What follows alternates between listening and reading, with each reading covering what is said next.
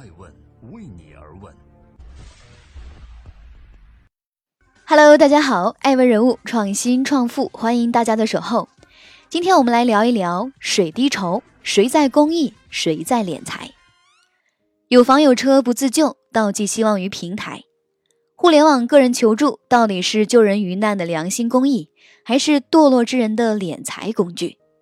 水滴筹审核机制形同虚设。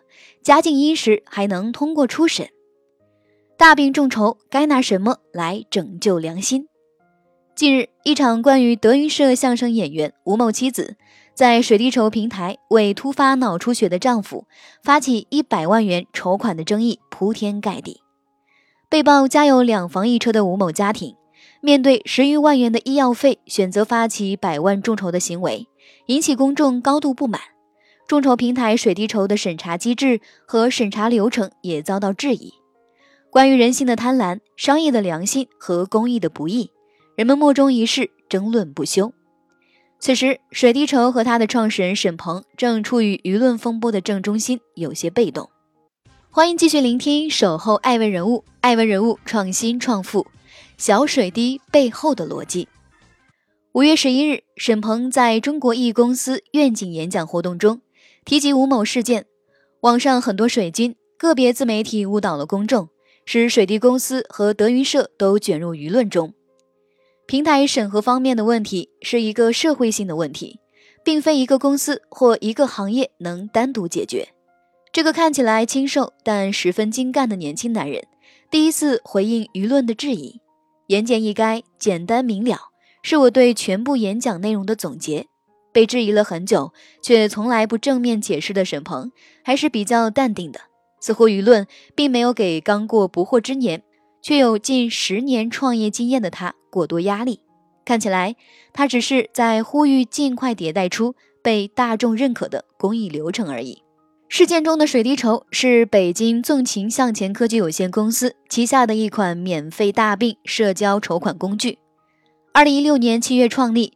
主要功能以大病筹款为主，延伸服务包括梦想筹款和水滴集市，是国内网络大病筹款零手续费的开创者和大病筹款的第一梯队平台。在互联网健康这个潜力巨大又亟待开发的战场中，成立不到三年就成为行业头部玩家的水滴筹，一面备受质疑，一面又因模式创新而乘风破浪，兵来将挡。水滴筹。诞生于保障亿万家庭的济世情怀，又在下沉创新中茁壮成长。大病众筹，一个带有公益性质的领域，不是那个时代的风口，亦不是悄然兴起的互联网健康市场中最炙手可热的板块。对于创业初期的水滴团队而言，做大病众筹无疑是一个极其不具备商业价值的考虑。沈鹏觉得，这是一个不会很火的刚性需求，怀着一个执念。花了一个多星期说服团队之后，沈鹏靠着这个事情本身是有意义的信仰，确定了不怎么宣传，当是一个公益项目的经营逻辑，正式尝试运营。水滴筹在情怀中诞生。相比于已经领跑行业两年的轻松筹，刚刚成立的水滴筹市场份额不及对方的百分之一。然而，当水滴筹团队在与友商的学习交流和不断的用户调研中，慢慢总结出。用向用户收取手续费会让更多潜在众筹用户流失。用户捐款绑定手机号会变相复杂化捐款程序。现有众筹平台未覆盖到三四线城市等传统众筹平台的痛点之后，时局出现了微妙的变化。结合已有的众筹平台存在的痛点和模式，以独立的创新姿态大举进军市场的水滴筹首创零手续注册。筹款顾问一对一众筹模式，进而推出关注三四线城市，为更多需要筹钱治病的人服务的路子。这不仅让他们很快收获了大批用户的支持，更是成为引爆市场的关键点。作为患病的高比例人群，很多非一线城市的人和一线城市的中老年人，又恰恰是容易被商业医疗保险和社会保险所遗漏的对象。定位于服务他们的水滴筹。毫无疑问，成为了这些人寻求帮助的不二选择。就这样，没有任何市场优势的后来者开始以惊人的速度成长起来。据公开信息显示，二零一八年年初创立一年多的水滴筹用户反超轻松筹，成为行业第一。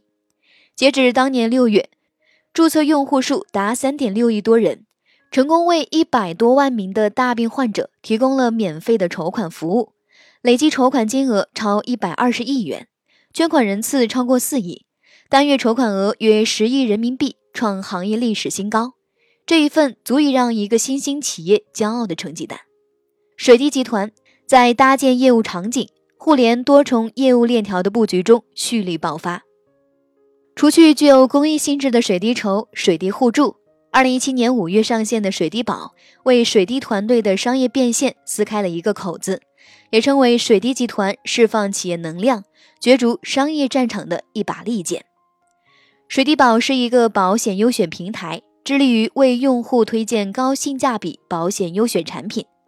艾问查阅资料发现，截止二零一八年四月，水滴保就已经实现了投保用户数量突破三百万，保障用户数突破四百万的成绩，成为国内保险公司健康险第一分销平台。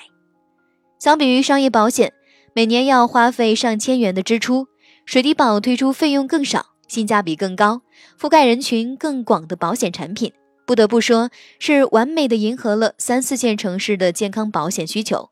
另外，来自水滴筹千万的用户流量优势，也对水滴集团的健康保险业务起到了功不可没的作用。很多经历过大病磨难，又接受了水滴筹平台众筹和水滴互助的温暖的人，自然就更容易接受健康保险的推荐。用户场景的培养和产品的适时推荐显得水到渠成。艾文了解到。二零一五年，我国互联网医疗市场规模为一百五十七点三亿元，到二零一八年，规模猛增至四百九十一亿，每年保持百分之四十以上的增长率。预计二零二二年将到达一千七百五十四亿元。而对于二零一六年五月成立水滴互助，并于同月获得五千万元天使轮融资的水滴团队来说，在这个不断被发掘、不断被释放的市场中，它一直被资本看好。接下来不到三年的时间里，水滴集团先后获得来自腾讯、美团点评、IDG 资本、高融资本和蓝驰创投等机构的 A 轮和 B 轮融资，融资金额共计六点六亿人民币。迅速升温的赛道，激烈竞争的市场，水滴集团以网络健康互助为切入口，以大病众筹平台为用户粘合剂，通过水滴宝完成商业变现，加上水滴公益。对所触达用户边界的拓展，多重业务格局形成有力竞争壁垒，这是水滴集团这些年备受青睐的真正原因。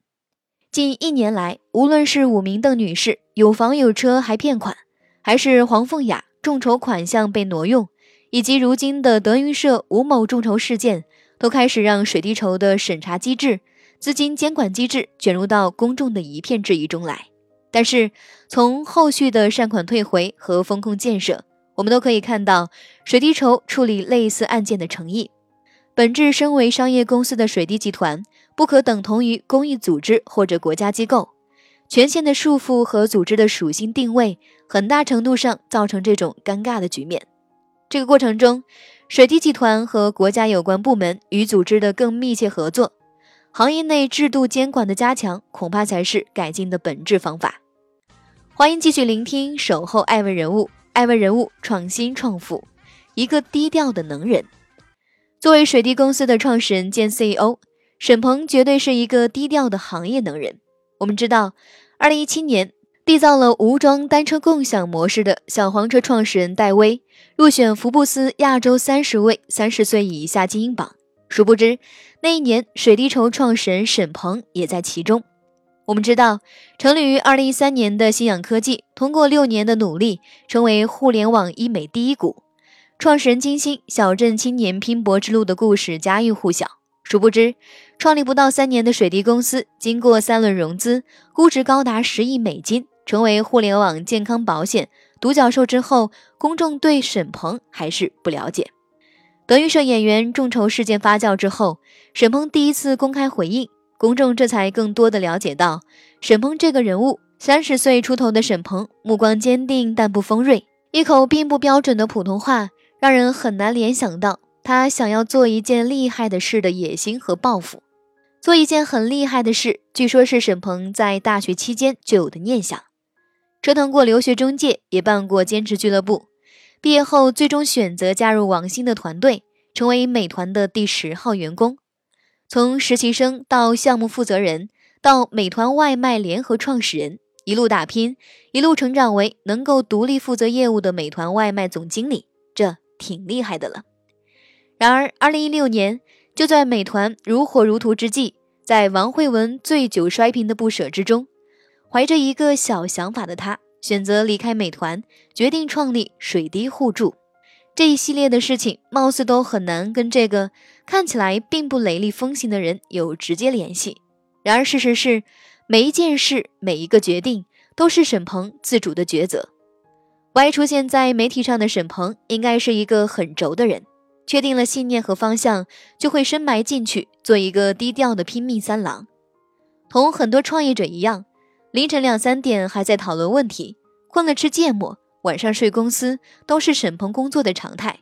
将美团创业文化内化为自身的水滴团队，将分秒必争、纵情向前当做是工作的原则。考虑是否要做健康保险的时候，在整个描述过程中，他像是行业里走出来的人一样。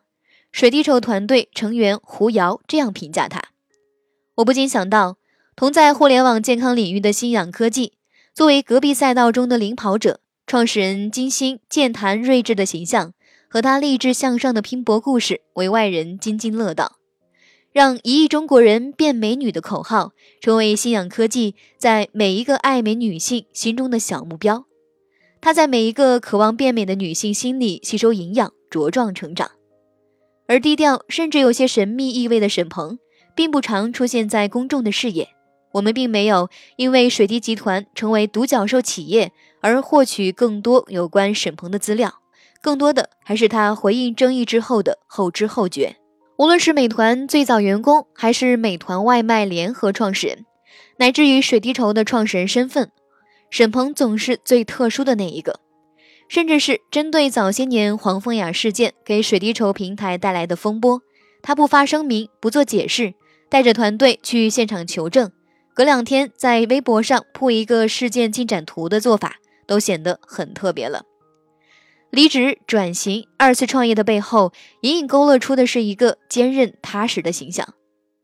经历过离开美团的第二天，高融资本就找上门来直接投资的高光；经历过产品上线不足半年就被保监会发展改革部约谈的尴尬；经历过节节攀升的三轮融资；经历过言辞激烈的舆论风波。起起伏伏，周周折折。水滴筹每一次的高峰，我们在荧幕上很少看到它；每一次的质疑，得到的还是平台协助退款的事后处理结果和还原真相的一个个现场调查照片。这非常符合他低调做事的人物形象。目前为止，针对德云社演员筹款事件后，水滴筹平台审核机制优化方案一事。表示要把事情做实了再对外说的沈鹏，依旧是这个风格。爱问是我们看商业世界最真实的眼睛，记录时代人物，传播创新精神，探索创富法则。